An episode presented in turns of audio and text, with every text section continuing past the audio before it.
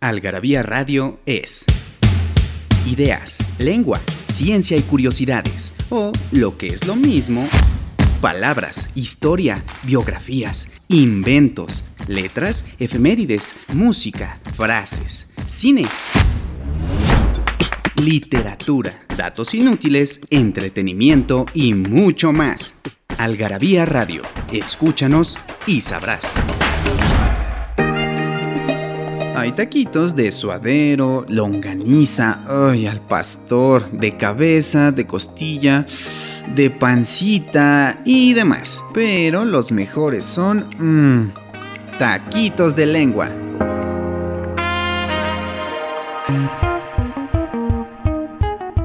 Diccionario urbano. Incel. Es un término que proviene de la voz inglesa involuntary celibate.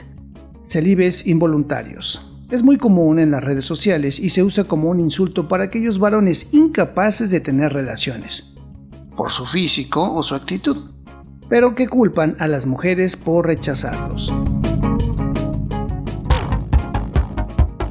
En Algarabía Radio queremos saber lo que piensas. Encuéntranos en Twitter como arroba algarabía y en Facebook e Instagram como revista algarabía.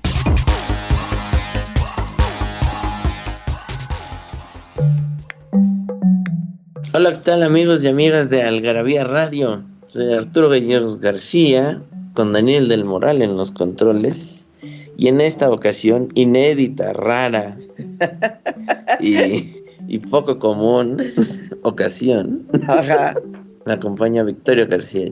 Hola, ¿qué tal Arturo? ¿Cómo estás? Qué bueno que me invitas a tu programa. Hace ni una semana que me... hace ningún programa. Hace el último programa que me invitaste. Así es. Pero es que nos traes un programa, ya sabes, de los clásicos. De los clásicos, un tema que saqué de Algarabía 37. 37. Si lo quieren leer, vayan a la librería digital porque ahí está la revista, porque esta ya no la encuentran impresa. Entonces, pero es una joyita este artículo. Lo escribí cuando eras un niño. Sí, pues nada, oh, cuentas, ¿no? Si llevamos 20 años en la... Ni a las 200 vamos. Pues ya vamos a completar, ya los 20 años de edad ya tenemos y en diciembre vamos a publicar la número 200. Qué bonitas coincidencias, ¿no? Qué bonitas coincidencias. Y coincidía, pero gracias a la pandemia ya no coincidió, porque coincidía el mismo mes y era una cosa maravillosa e insólita. Pero bueno, ya ves que uno propone, Dios dispone, viene el diablo y todo lo descompone. pero bueno. A ver, ¿cuál es? Porque el título dice lápiz, pencil, pluma, pen. Ajá pero no son clases de inglés. Of course not. es nada más lejano a la clase de inglés, sino que es un artículo que escribí de causas y azares, cosa insólita, porque... Esa no es tu sección. Esa no es mi sección. Ya poco a poco ya nada más piensan en mí para escribir los de arte, nunca me encargan de otras, de otras, pero bueno, en esa ocasión. Y es raro que no le puse seudónimo, Mm. escribí sobre el origen de los instrumentos de escritura. Ok. O sea, ¿por qué la pluma se llama pluma? Es bien fácil. Sí, porque sí se usaban plumas, plumas de plumas, ave. ¿no? Plumas de ave, ¿no? Pero luego también vimos, eh, repasamos ahí de pasadita quién inventó la carayola, el lápiz, ¿no? La pluma Vic. ¿Qué te parece si platicamos de todo eso? Sí, pero nos vamos a ir todavía más atrás. Todavía más atrás, porque pues no empezó el asunto, no empezó con la pluma. No. ¿Qué empezó? ¿Sabes? Con pigmentos naturales. Fíjate que, y esa te, te atañe porque me ayudas a corregir un artículo sobre los pigmentos. Ah, en, la época, en la época prehistórica, cuando el hombre empezó a hacer los eh, las pinturas rupestres, ¿qué fue lo primeritito que necesitó para poder hacer las pinturas rupestres? Además del pigmento, el, el... Ay, lo del huevo, como dice, aglutinante. un aglutinante. Eso. Entonces, y un pincel. Ah, bueno, claro. el primer instrumento fue un pincel. Luego, ah, este, podríamos decir también un cincel o una, una, este, ¿cómo se llama? Un pedernal, ¿no? Para, para hacer incisiones en piedras. Sí. Pero básicamente de escritura, pues fue un pincel, ¿no? Y descubrió que había materiales en, en, su, en el medio ambiente que producían un color específico, sobre todo los marrones, los eh, que son las tierras, el carbón, ¿no? Cuando quemaba y pues que quedaba todo tiznado si lo sí. Entonces, luego lo que tuvo que descubrir era la forma de que ese eso que pintaba se quedara fijo, porque pues por supuesto, cuando le llovía encima, pues si estaba lleno sus manitas de, de carbón, pues se da cuenta o cuando toma, pues que eso se, se desvanecía. Entonces... Y eso que el carbón es persistente. Pero aún así, pues con dos o tres mojaditas te quedas limpietito. Y por supuesto, si lo pones en algún lado, pues eventualmente se borra.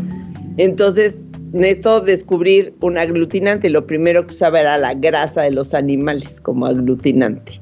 Hay muchos aglutinantes. Hay, por ejemplo, la, la clara de huevo. Es un aglutinante y lo que permite este vehículo, digamos, que no aporta color, que se aporta color un poco porque pues, finalmente tiene, ¿no? tiene, no, y tiene pigmentación el, de alguna manera, es que eh, hace que el color se quede fijo. Entonces, para que nosotros sepamos y conozcamos las pinturas rupestres, hasta estos días. Hasta estos días, el hombre prehistórico sabía hartísimo de química. Todavía no les ponía nombres, pero sí sabía. Pero sí sabía, sabía qué elementos producían pigmentos, con qué combinarlos, porque hay más de un matiz en esas pinturas, ¿no? Sí, no nada más es no nada más rojo sangre. Y está clarísimo, ¿no?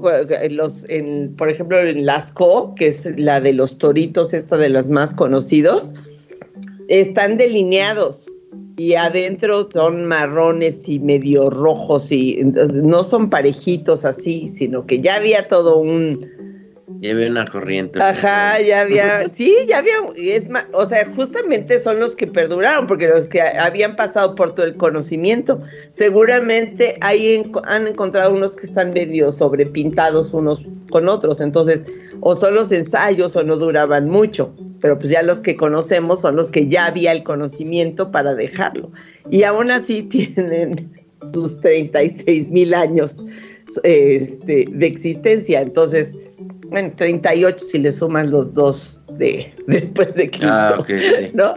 Pero, este, entonces, desde allí quiere decir que el hombre ha estado relacionado con herramientas que le permitan fijar su conocimiento, sus historias y por supuesto junto con hubo pinceles antes que lenguaje escrito. Sí. ¿No? Entonces está Sí, esa fue comunicación a base de, ilustraciones. De ilustraciones, de imágenes. Y esas imágenes eventualmente empezaron a, reducirse, digamos que a reducirse en, en, detalle, es decir, se abstrajeron y empezaron a tener un significado, ¿no? Y poco a poco se volvieron pictogramas, después se volvieron... Em, Algunos pasaron a jeroglíficos. A jeroglíficos. Después algunos empezaron a representar sílabas, o sea, ya sonidos. Sí. Fonogramas se llaman. Y hasta el final y después de, imagínate, de, si, si Lascaux tiene 36, tiene 36 mil años de existencia. Y la escritura tiene 8 mil, sí nos, sí, sí nos tardamos un poquito en descubrir y tener ya un, un alfabeto que, bueno, no alfabeto, una escritura con la que pudiéramos dejar signos. La primera y eh, más eficiente y bien detallada es la cuneiforme y ahí aparece otro instrumento de escritura. Con el que vamos a regresar. Con el que vamos a regresar después de este corte. Muy bien. Nombre del mes. Antonio, Antonia. Proviene del latín Antonius, nombre de un gens o familia romana que tiene un probable origen etrusco. Se ha propuesto que su etimología es griega y que deriva de antos, flor, pero de acuerdo con Gutiérrez Tibón, el uso griego surgió después de la época cristiana como nombre de pila, Antonio. Se difundió gracias a dos santos, el anacoreta egipcio San Antonio Abad del siglo IV y San Antonio de Padua, el fraile portugués patrono de los que buscan pareja, entre el siglo XIII y XIV. Algunos hipocorísticos son Tony, Toño, Tono y Toñita. ¿No sabes dónde saciar tu algarabía adicción? En Algarabía Shop conviven todas nuestras publicaciones, objetos y mini almanaques. De los creadores de Algarabía y el Chingonario, Algarabía Shop, palabras para llevar. www.algarabíashop.com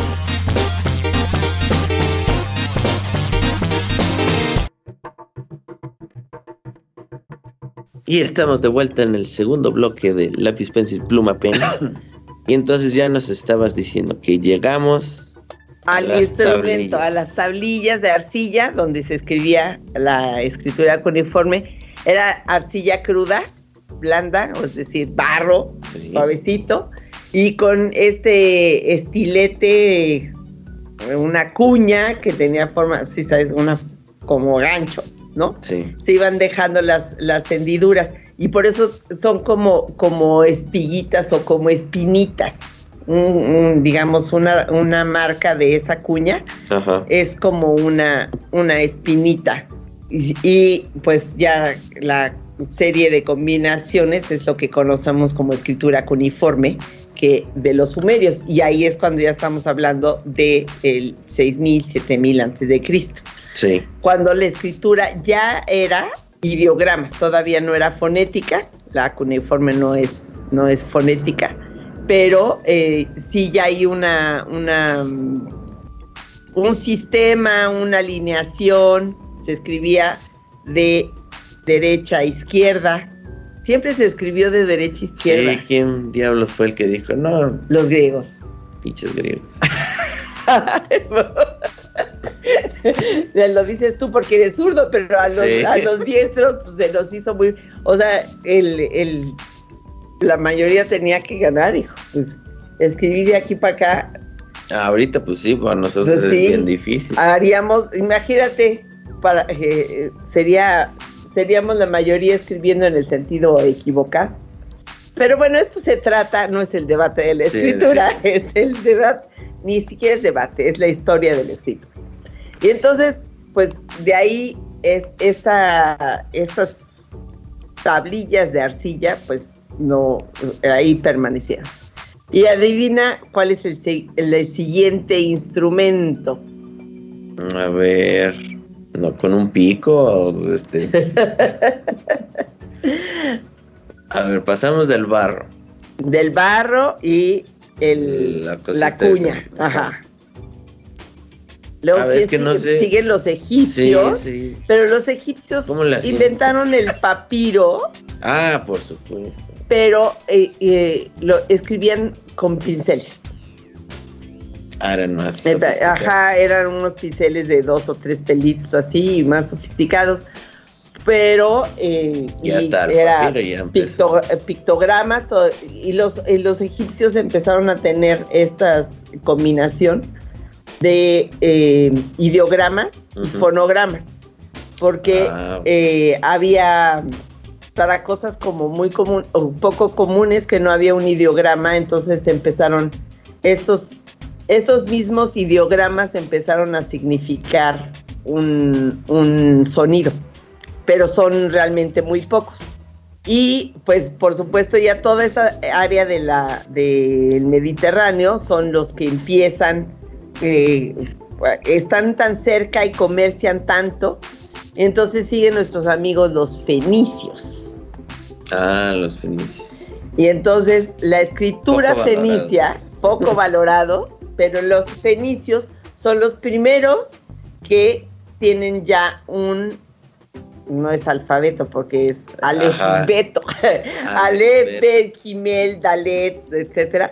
Son las primer, es el, el, primer sistema de escritura fonético, tiene 22 signos y con eso escribían todo. ¿Y por qué necesitaban escribir todo? Porque como eran comerciantes tenían que hacer muchas transacciones, la lista de los pedidos, a quién se lo vendí, etcétera. Y también en ese entonces las matemáticas ya eran una cosa desarrolladísima. Los tokens que, significaban el A, la invención del abaco, todo eso que era eh, igual, el, antes de tener números ya sabíamos contar y ya sabíamos multiplicar y ya sabíamos aritmética. Y ya sabíamos correr antes de caminar, ¿no? Casi, casi. No, pues no, correr antes de caminar no, pero ya había, o sea, ya que están ahí la prueba, o sea, este, hay un montón de sistemas numéricos previos a los números, por ejemplo, los, hay una, una, este, hijo, los Nazca en Perú ah, tienen un sistema de nudos en cuerdas y con eso contaban no solo matemáticas y números, sino historias y tenían como, como, nada más que, por, supuesto, la información de qué significaban las bolitas, si no eran números que daba en la cabeza de los, eran como cronistas, los que sabían contar. Entonces, este... Pues los mayas no eran grandes astrónomos y tenían ahí sus... Y tenían el cero, imagínate nada más, entonces, de tener una escritura definida. Entonces, pues aquí pasa lo mismo y entonces los, eh, los fenicios pues influyen a, el, toda el área y por supuesto los griegos pues eh, tienen en, su poder la escritura y ellos empiezan con la dichosa pluma. ¿Por qué? El, el griego se cincelaba, pero también se escribía en tablillas de cera Ok. Con un estilete y ahí se dejaban las marcas. Pero realmente la invención, la pluma, la pluma de ave, ya es hasta la época de Marco Polo, porque adivina qué trajo de China. Ah, la tinta. La tinta. Y la tinta china sí que es indeleble y eso sí. Y no bromea. y no bromas altísimamente este, tóxica, pero, pero, pero sé cómo me morí cuando estaba en la universidad porque hacíamos todo con tinta china y los chigados rapidógrafos siempre estaban tapados. Entonces, para empezar a escribir, pues era obligatorio el chupetón. Lo chupabas y escribía. Oh. Entonces terminabas la lámina con la boca negra y era amarga, amarga, amarga de madres.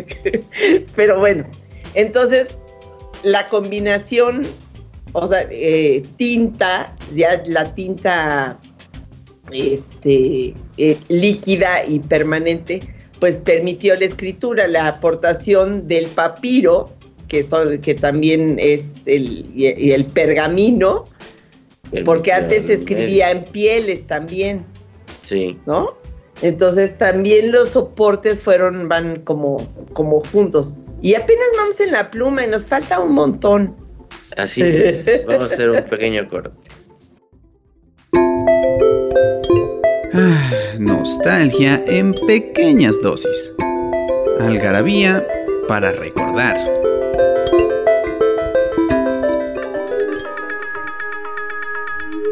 ...29 de agosto de 1949... ...la Unión Soviética detona su primera bomba atómica... ...la RSD-1 el lugar de pruebas es Kazajistán.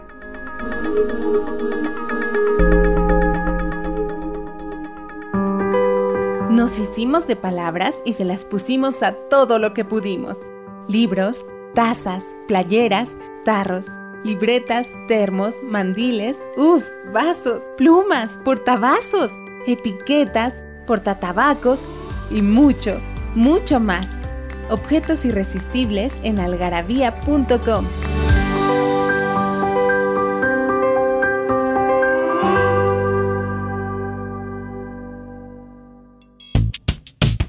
Y estamos en el último bloque de la Pispencia Pluma Pen y ya apenas habíamos llegado a algo de Pen. Algo de Pen. Pues sí, porque ahí en la dinastía pues, nos podemos saltar de la pluma, ¿no? Que evolucionó de los egipcios y que eh, pasó por esta pluma de ave ¿no? Y las se preparaban las plumas, no era cualquier pluma, tenía que ser una ave especial. El, centro de la pluma tenía que ser lo suficientemente grueso, por ejemplo. Eh, este, es normal que tengamos acceso a plumas de paloma que son más o menos largas, pero no son fuertes. Si tú quieres convertirla ah, en plumilla, el centro, no sé cómo se llama el, centro de la pluma, que es porque son, son cilíndricos. Sí. Y entonces ahí descubrieron que si se corta la punta de cierta manera, la tinta no se escurre, se queda como adherida a la... Ah, física. ajá, sí, física. Se queda adherida dentro del... Eh, y, se le hace una, una raya, una hendidura. ¿Has visto las plumas fuentes que siempre son como la puntita y tiene una como rajada, se abren dos? Y eso es lo que permite la caída de la tinta suavemente y que no sea el goterón. Sí, sí, sí. Y bueno, pues años y años de pasar de la pluma de ave a la pluma fuente, que ocasionaba muchísimos problemas, pues ya había un principio de que pues tenía que tener cierta forma, ya de que tenía que tener tinta y de que pues alguien se diera la tarea de solucionar esto que pasaba con la pluma fuente, primero la, la, que se remojaba en el tintero y escribías dos o tres palabras y otra vez al tintero, ¿no? que cada vez que la cargas, pues escribe más gordo y conforme vas avanzando en la escritura, pues se va mermando la tinta y va escribiendo disparejo. Como un celular que, se que rehusas a, cambiar, ¿no? ah, ya lo tengo conectado. Ya lo, no, lo desconectas y te alcanza para medio mensaje en el WhatsApp. Hasta que ya tiene que vivir conectado. Entonces, este hombre, aquí sí ya estamos hablando que en 1702, M. Bion eh, diseñó una versión muy antigua de lo que se conoce como pluma fuente. Después, John Sheffer en 1819 hizo como un híbrido entre la, la estilográfica y la pluma fuente. La, pluma fuente en realidad, eh, digo, la estilográfica en realidad es la, la que tienes que cargar y la pluma fuente es la que ya tiene, tiene su, su, tinta incluida. Mm. Después, John Jacob Parker inventó el primer mecanismo de autollenas, los que son como, puede ser como bombita o como una perilla, y funciona como las, el principio de las jeringas.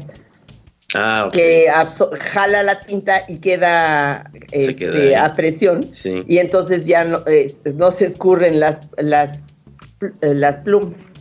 Y después Waterman, Louis Waterman, patentó la primera estilográfica que en realidad sí funcionaba, es decir, que sí la abrías y podías escribir inmediatamente.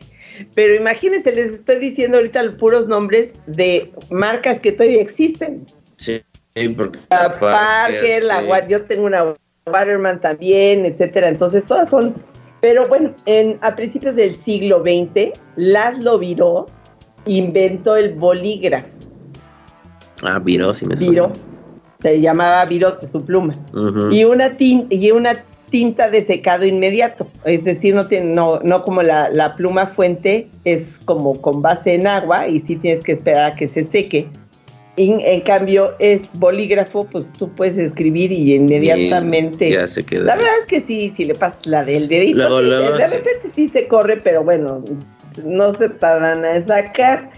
Y luego, lo, eh, de esta manera, hizo que la gente tuviera plumas a la mano, porque tener una pluma fuente pues también era de cierto nivel y no todo el mundo podía escribir, ¿no? Sí, ahorita Cuando muchos tenían acceso al famosísimo lápiz que ahorita vamos a contar rapidísimo. Y pues ya en 1950 un tal señor francés eh, de nombre Vic, B-I-C-H, inventó la pluma Vic. Y de ahí para el Real. y de ahí para Ya puede contar sus propias historias. Ajá.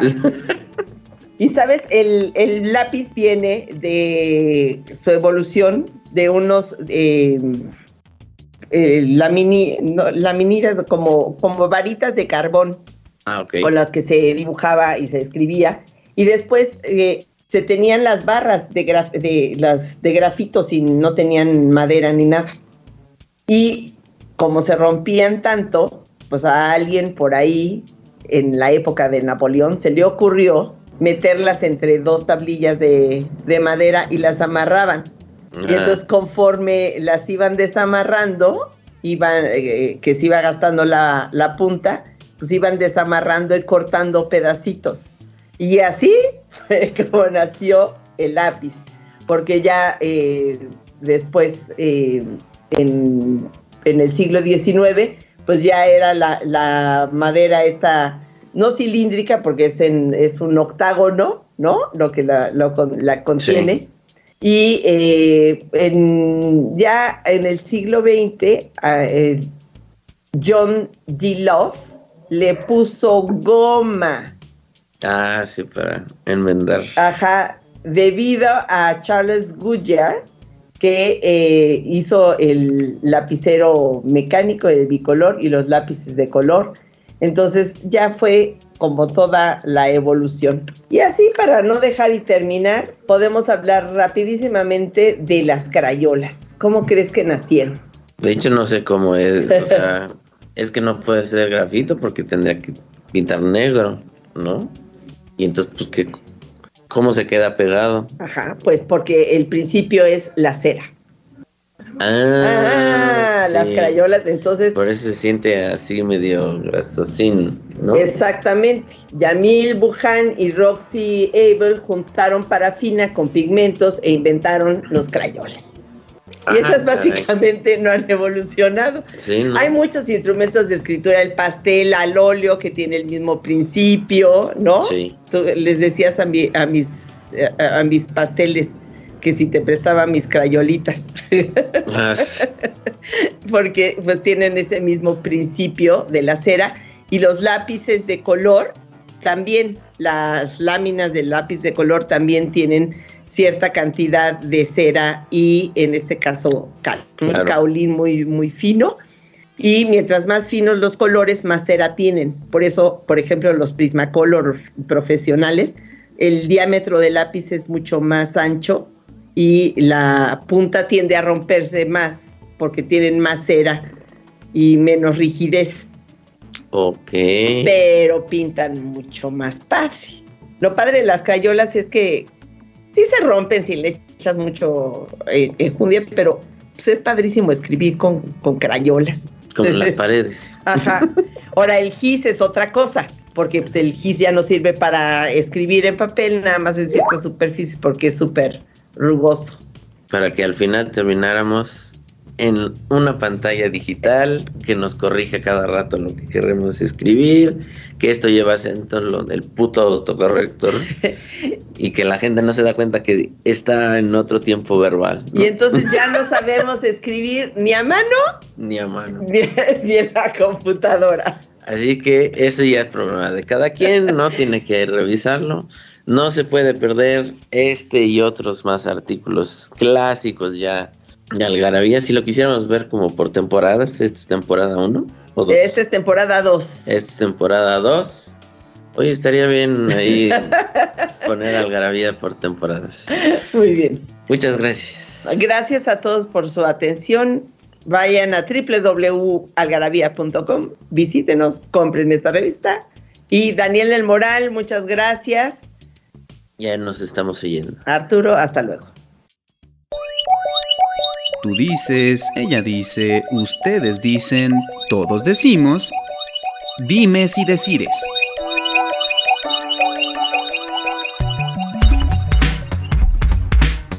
¿Sabes por qué no te invito? Porque vas, decir de Jorge que hace muchas fiestas.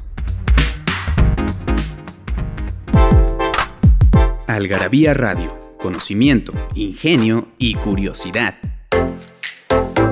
Porque la cultura no solo está en las bibliotecas, museos y conservatorios. Algarabía Radio, escúchanos y sabrás.